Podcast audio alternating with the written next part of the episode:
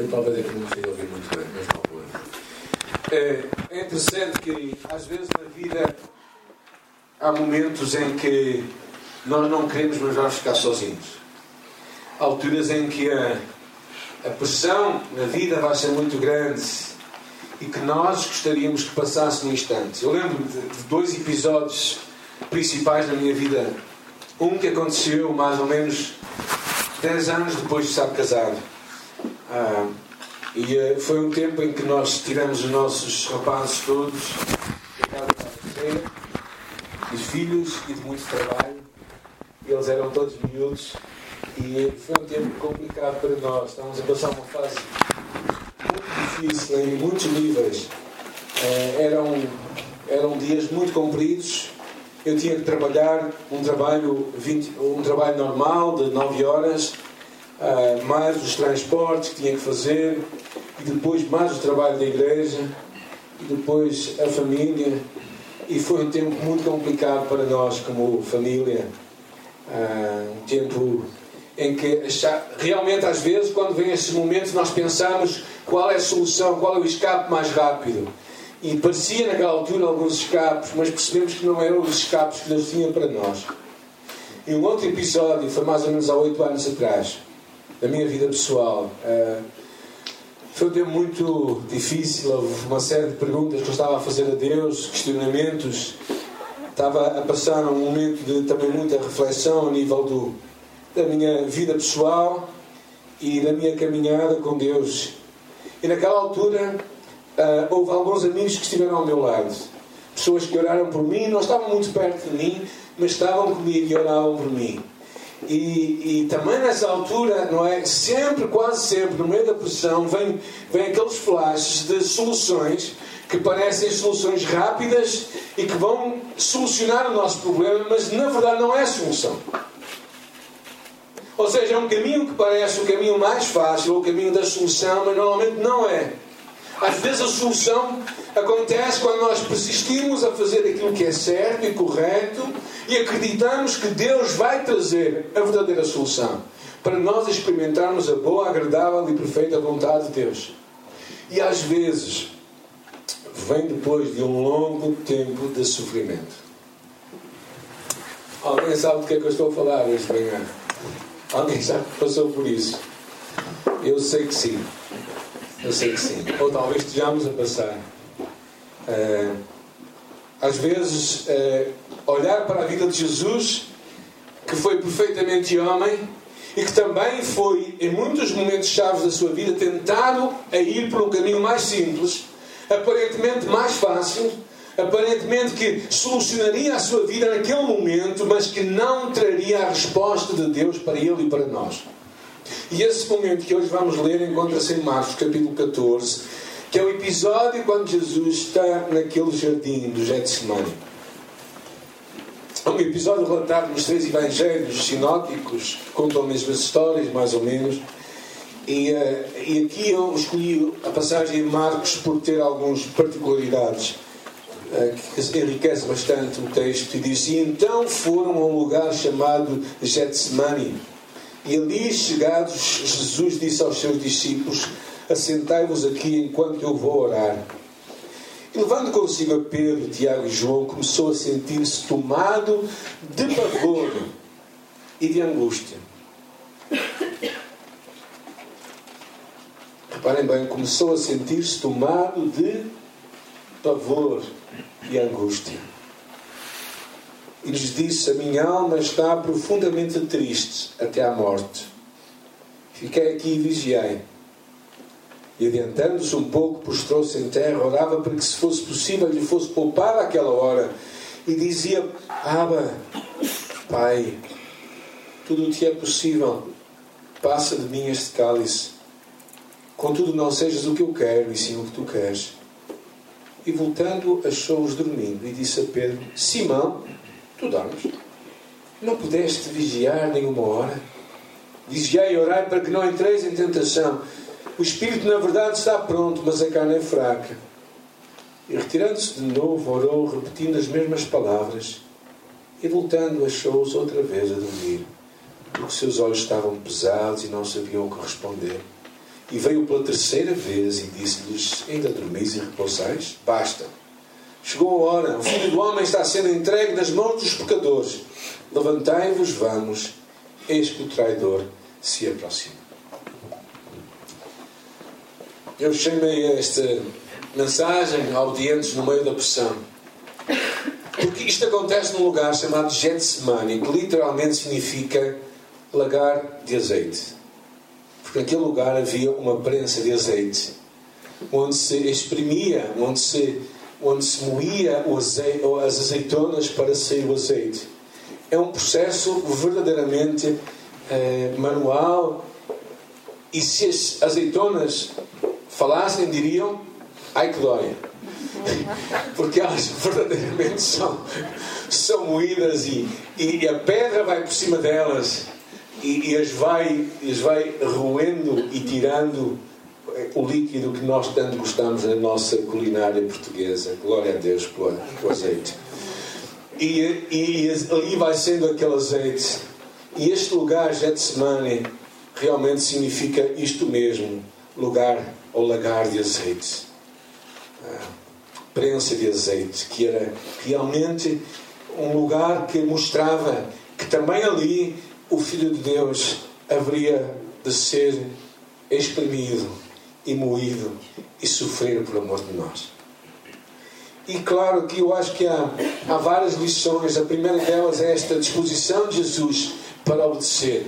Quando a pressão aumentava, Jesus se dispôs a obedecer. E diz a palavra: e tomou consigo a Pedro e a João e começou a ter pavor. Pavor. Sabe o que é pavor? Pavor é o medo de morrer.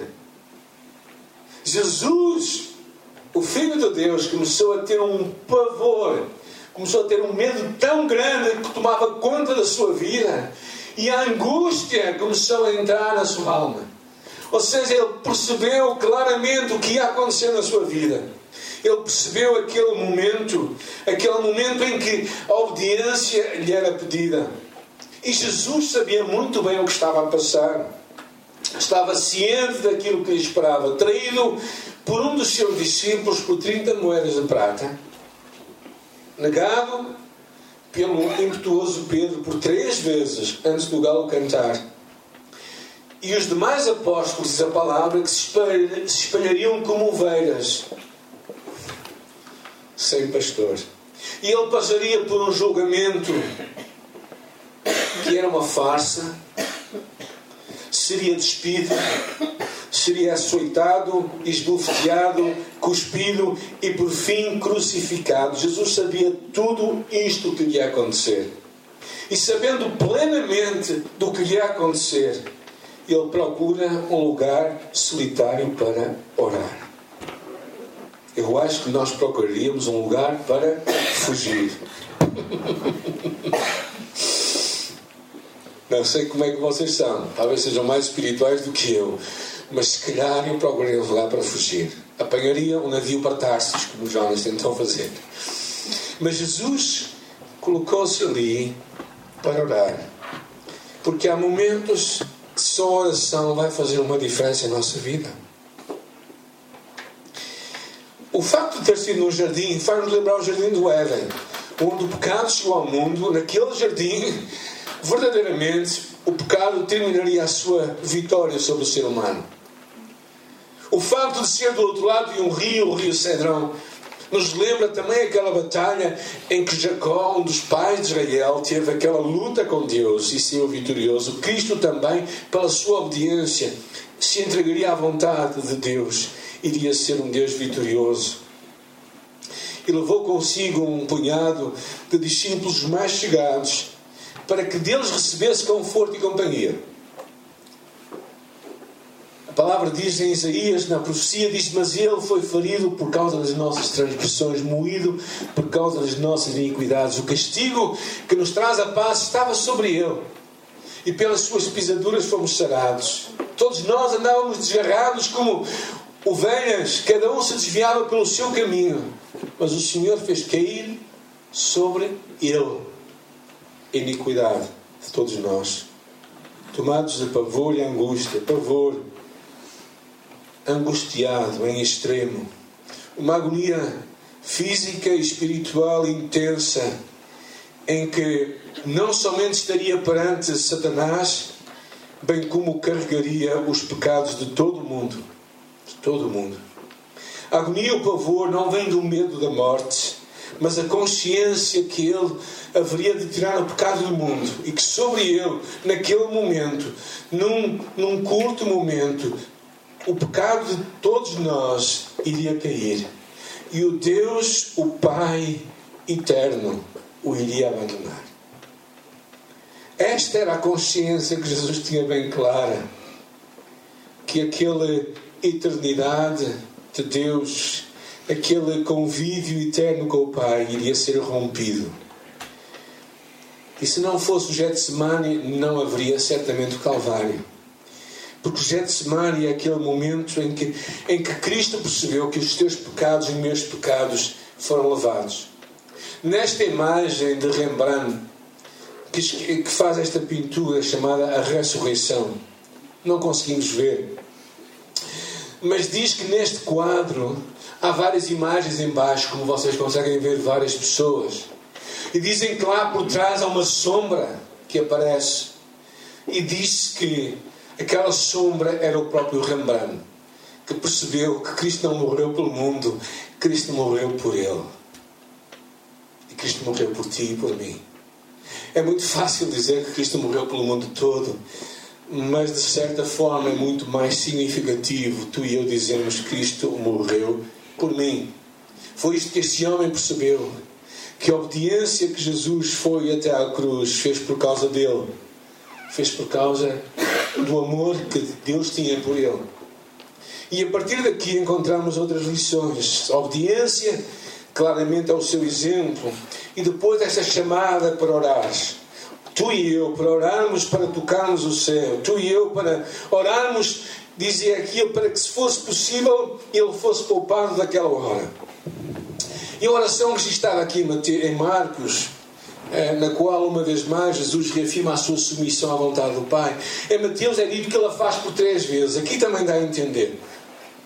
E Hebreus diz-nos o qual, nos dias da sua carne, falando de Jesus, oferecendo com grande clamor e lágrimas, orações e súplicas ao que o podia livrar da morte, foi havido quanto ao que temia. Ou seja, o próprio Deus o ouviu. Mas o facto de Deus te ouvir a ti e a mim não significa necessariamente que Ele vai cumprir aquilo que nós queremos que Ele cumpra. Mas naquela oração há uma coisa estranha na boca de um judeu. Quando um judeu se vira para Deus, nunca o chamaria o que Jesus nesta oração o chama. Lhe diz? Como é que Jesus chama a Deus? Abba, que significa paizinho. Deus é tão grande que nunca um judeu poderia chamá-lo de paizinho. Na verdade, os escribas, quando passavam a escritura sagrada, havia uma pena que só era usada para escrever a palavra Deus. Tal era a santidade que eles tinham na sua reverência a Deus. Quando escreviam Deus, havia muitas penas de passar tinta, porque os escribas copiavam as escrituras e havia uma só dedicada a Deus.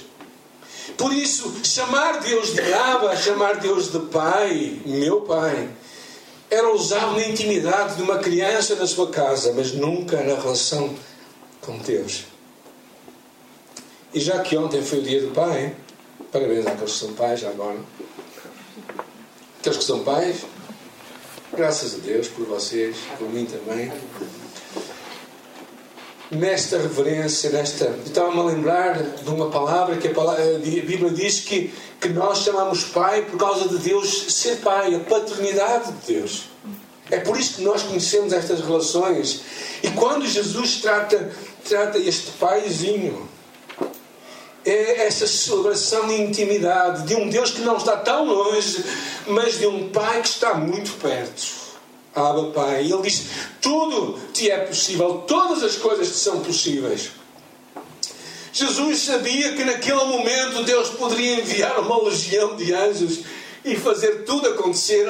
E mais à frente disse isto de uma forma clara. Mas ele claramente voltou para o pai e disse: Não seja o que eu quero, mas o que tu queres. E naquela altura, depois de orar cerca de uma hora, foi ver o estado dos seus discípulos. E os encontrou a dormir. Mas estou certo que eles sabiam muito bem o que era estar, passar noites acordado quando iam pescar. Não eram pessoas desabituadas a isso. E naquela altura Jesus vira-se para um deles e toca e lhe chama. O que é que chama? O que é que diz lá na Escritura? Simão. Simão, lembra-se, Pedro, não és Pedro, tu és Simão, velho Simão. Eu acho que aqui há um, há um misto de, de, de repreensão e de carinho do próprio Cristo para ele, Simão, velho Simão. Afinal, tu que me ias defender, tu que ias ter ao meu lado, tu não pudeste nem viciar uma hora comigo. Claramente, Jesus percebe que a oração e mostra pelo seu próprio exemplo em que vai ser muitas vezes a única coisa que nos vai manter seguros na chamada de Deus para a nossa vida. E, e, depois Jesus dá mais uma outra indicação que eu não acho que seja menos significativa. Talvez mais distraído nós estamos com a segunda do que com a primeira. Ele diz: orai e vigiai. Vigiar significa estar atento, estar verdadeiramente no nosso posto. Diz que quando Pompeia, aqueles que sabem Pompeia, houve um vulcão que, que explodiu e, e, que verdadeiramente eclodiu ali e as pessoas foram apanhadas desprevenidas e, e a cidade foi destruída por aquele vulcão. E diz que depois, quando estavam a tirar, a limpar a cidade, encontraram pessoas a fazer tudo e mais alguma coisa ter sido durante a noite. Mas os soldados que haviam naquela cidade encontraram-se no seu lugar com as suas armas ali, vigilantes, a ver o que estava a acontecer e não saíram do seu lugar. Estar a vigiar, que é a segunda chamada de Deus para nós, é esta capacidade de, de tornar relevante a nossa oração. E vigiar significa estar atento. E a palavra nos encoraja muito a isto. Segundo aos Coríntios, há uma palavra de Deus para nós, capítulo 2, versículo 1, que é uma palavra muito importante, que diz assim o apóstolo Paulo à igreja de Corinto, diz assim: para que Satanás não alcance vantagem sobre nós, porque não ignoramos os seus desígnios. Conhecer o inimigo e a sua estratégia é uma das, uma das formas de tu e eu podermos vigiar. Saber como é que ele tem vantagem na nossa vida. Eu quero pensar em algumas coisas. Primeira coisa, a nossa língua. Quando nós murmuramos, quando nós falamos mal dos outros, quando nós deixamos que a nossa língua nos desvie daquilo que Deus quer para a sua igreja e para o seu propósito. A forma como nós falamos, Tiago tem quase todo o livro que fala sobre este tema. Diz como Satanás tem tantas vezes vantagem sobre nós. Porque nós não falamos as coisas de Deus, mas falamos as coisas que não vêm de Deus. A forma como eu e tu podemos usar a nossa língua pode ser uma forma que vai ou honrar Deus ou desonrar Deus. O nosso coração quando nós alimentamos no nosso coração sentimentos que não vêm de Deus. Falta de perdão, distanciamento de outras pessoas. Às vezes, eh, em vez de entregarmos a Deus o poder sobre governar em nosso coração, nós queremos manter o nosso coração nas nossas mãos. Os nossos pensamentos. Ocupar a nossa mente com pensamentos que desagradam a Deus eu tenho ah, apercebido isso que hoje cada vez mais quando nós o que nós vemos vai governar a nossa mente. A forma como tu ocupas os teus olhos na programas televisivos tantas vezes vai mostrar como é que os teus pensamentos vão ser ocupados e também as nossas emoções. Satanás vai muitas vezes Querer que tu sigas o teu coração, como alguns dizem, eu sigo o meu coração, como se fosse uma grande coisa. Ou seja, o nosso coração muitas vezes não é talvez o melhor sinal para a nossa vida. Não sei como é que vocês são, mas ah, bem, eu quando era adolescente e eu, eu apaixonei-me muitas vezes Há pessoas que continuam adolescentes, mesmo grandes, não é? Não conseguem perceber o que é que o seu coração, as suas emoções são. E uma das coisas importantes para nós vigiarmos é nós percebermos como é que Satanás tem vantagem sobre nós. Também a palavra nos chama a nós vestirmos a armadura de Deus. E uma das peças da armadura é a palavra de Deus. É usarmos esta ferramenta que pode verdadeiramente ajudar-nos a ter vitória sobre Satanás. E ficar alerta se eu vos perguntasse realmente como é que Satanás está a ter vantagem em vossa vida, vocês conseguem dizer? Às vezes nós estamos muito distraídos. Eu acho que quando Jesus disse orai e vigiai, é claramente a consciência de que Satanás, o nosso adversário, diz a palavra em Pedro, vai andar em redor de nós como um leão procurando quem possa tragar seja, Satanás vai procurar todas as formas para verdadeiramente. E nós temos que estar atentos, temos que estar realmente despertos para perceber como é que Satanás vai ter vantagens sobre nós. Sabem uma coisa que eu vejo às vezes, não é? Sabem como é que é qual a técnica de cozinhar ras, não é? Cozer ras. Não sei se vocês gostam de ras, eu não tive a alegria de provar. Eu teria muito gosto. Uma vez que tu tenhas, traz para mim para eu provar também. É, eu essas coisas gosto sempre de provar. Mas dizem que uma das formas de cozinhar ras, naturalmente, é metê-las é metê-las numa panela de água fria, não é? E deixá-las a nadar. E aos poucos ir aquecendo, não é? E enquanto se aquece, eles não percebem o, a questão principal com Satanás é que ele faz isso contigo e comigo sempre. E ele, nós, às vezes, se nós não estivermos a vigiar, ele está a, vai ter vantagem sobre nós. E pode ser através de qualquer forma. E nós temos que vigiar. Temos que estar atentos. Ao pensarmos em Jesus, que eu gostava só num flash, pensarmos nele, este ser humano espiritual, quando gotas de sangue, onde esta a sua agonia cada vez mais intensa, levou que o seu suor ficasse vermelho e se transformasse em gotas de sangue que caíam no chão. Mesmo assim, diz a palavra que ele orava mais intensamente. E diz a palavra ainda que um anjo, que um anjo vinha e o consolava. E Jesus passou aquele episódio e deixamos para nós, eu acho que algumas lições muito significativas que eu queria deixar para ti esta manhã também. A primeira delas é que todos nós iremos passar na nossa vida várias vezes por este lugar, pela prensa, pelo lugar de provação, pelo lugar de dificuldade, pelos momentos de angústia o lugar onde as nossas verdadeiras paixões serão reveladas e onde nós teremos a oportunidade de mostrar se amamos a Deus acima de tudo ou não, ou se andamos simplesmente com Deus porque a vida nos vai bem. Esta foi o grande aposta de Jó. Porque quando Satanás vai ter com Deus e diz assim: Olha, Jó, segue-te porque tu tratas bem dele. E se tu tratares bem dele, ele vai sempre andar contigo. Mas se tu o tratares mal, tu vais ver o que é que ele vai fazer. E, uh, e a verdade é que esse é o teu problema, o meu problema também hoje.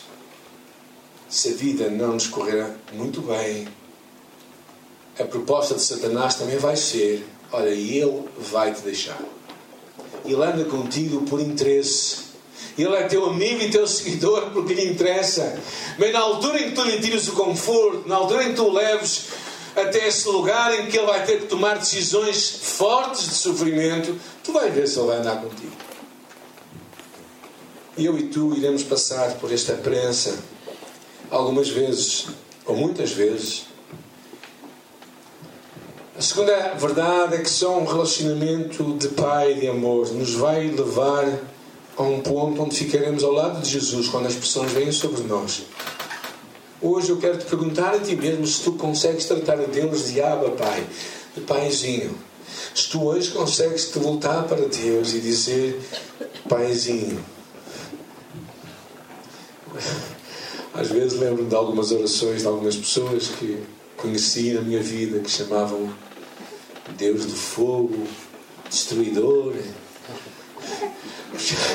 Chamavam Deus é, com uma série de, de frases que são frases bíblicas ao juiz de toda a terra, mas que verdadeiramente quem quer ter um juiz de toda a terra, eu prefiro ter um paizinho ao meu lado. Uh, e, e, e, é isso que eu acho que é, foi isso que manteve Jesus no coração com o Pai. É isso que a ti tem que fazer, obedecer a Deus, não é, não é um Deus que está ali em cima de ti a fustigar-te. Olha, Deus está lá em cima, olha que Ele vai, vai te castigar, estás a ver?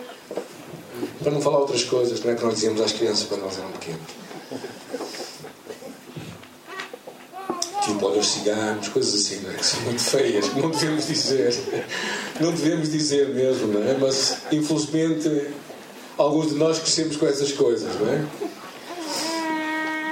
Terceira coisa, todos nós somos encorajados a tocarmos o céu pela oração, a revelar verdadeiramente quem nós somos humanos e pela nossa confiança tocar este céu. E Filipenses 4,6 diz que não andemos ansiosos por coisa alguma, antes façamos diante de Deus conhecida as nossas orações. E é importante tu e eu aprendermos a orar, a falar com Deus, a chegar ao trono da graça e finalmente, todos nós, eu e tu, precisamos estar atentos. Atentos à forma como Satanás está a testar a nossa vida, como nos está a afastar do que Deus tem para nós. Atentos à forma como, se calhar, tu e eu estamos a fazer concessões em nossa caminhada com Deus. A forma como Ele está-nos a levar a, a, a, evitarmos muita coisa em nossa vida, a comprometermos a nossa caminhada com Ele. Estamos a vigiar, e esta é uma chamada para ti e para mim hoje. Quando olhamos para este exemplo de Jesus, percebemos uma coisa: que, que ele fez isto porque era um homem e um filho verdadeiramente obediente e comprometido com o Pai. E eu e tu somos chamados a fazermos o mesmo, a obedecermos no meio da pressão. E, é, é, é às vezes é é um, realmente é um segredo, é uma chamada de Deus para nós. Vivemos num país onde é, é relativamente fácil falar de Cristo onde é relativamente fácil sermos cristãos, onde não somos tão perseguidos por sermos filhos de Deus e por sermos comprometidos com o reino de Deus, não somos uh, tão maltratados por sermos cristãos, às vezes até somos elogiados.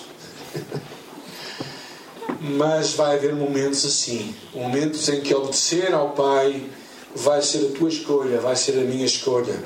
Ao pensarmos em Jesus, sabemos que Ele fez isso. E espero que tu sejas encorajado pelo seu exemplo. Pelo seu exemplo que, que está ao lado do Pai até ao último momento. E quando percebe que a vontade de Deus é aquela que lhe vai trazer sofrimento à sua vida, ele mesmo assim avança para ela.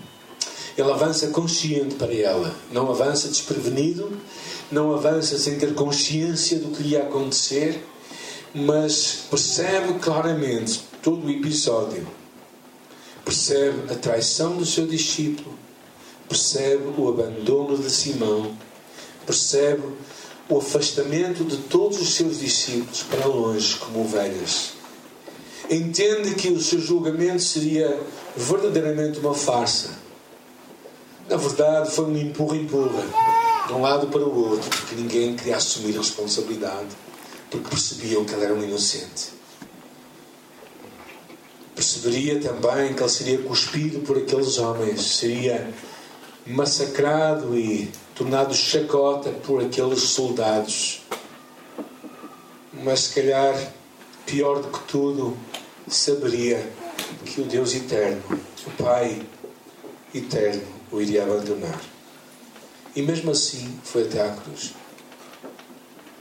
Há uma música que nós cantamos que diz que amor é este para que Ele desse a sua vida por mim, para que eu pudesse conhecê-lo.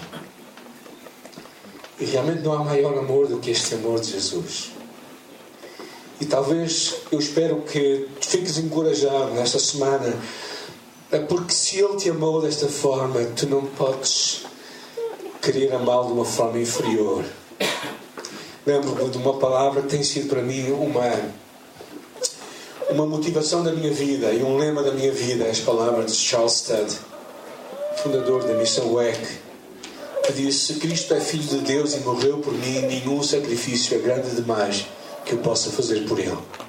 Charles Studd, um homem magnífico na Inglaterra, viveu uma. Era um desportista exímio, ganhou vários troféus e, a sua família era uma das famílias ricas da Inglaterra, uma família com muitas posses, tinha uma mansão enorme.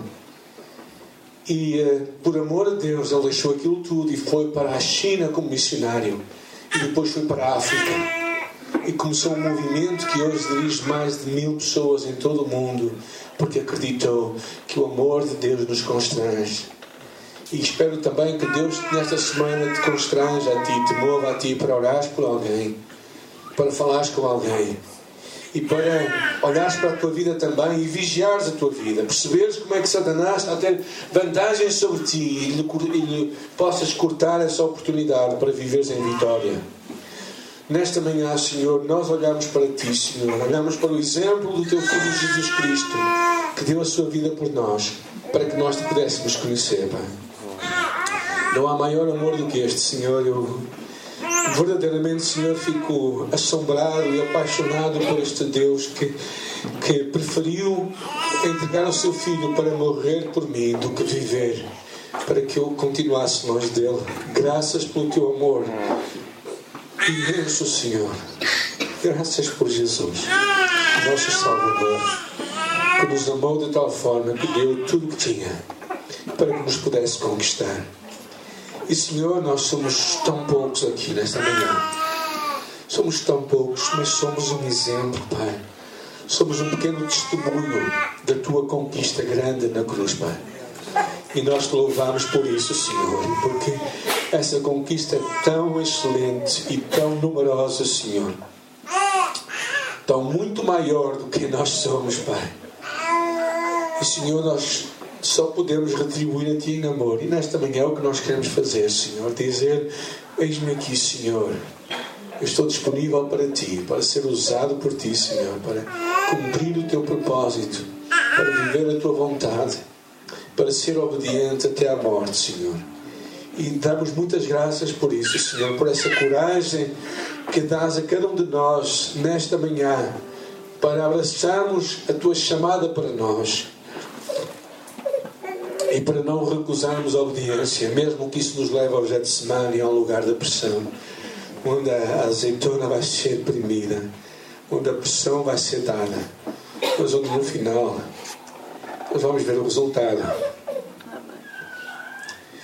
E se calhar, Senhor, o resultado só vai ver nas próximas gerações. De crianças que hoje estamos a criar neste lugar, Senhor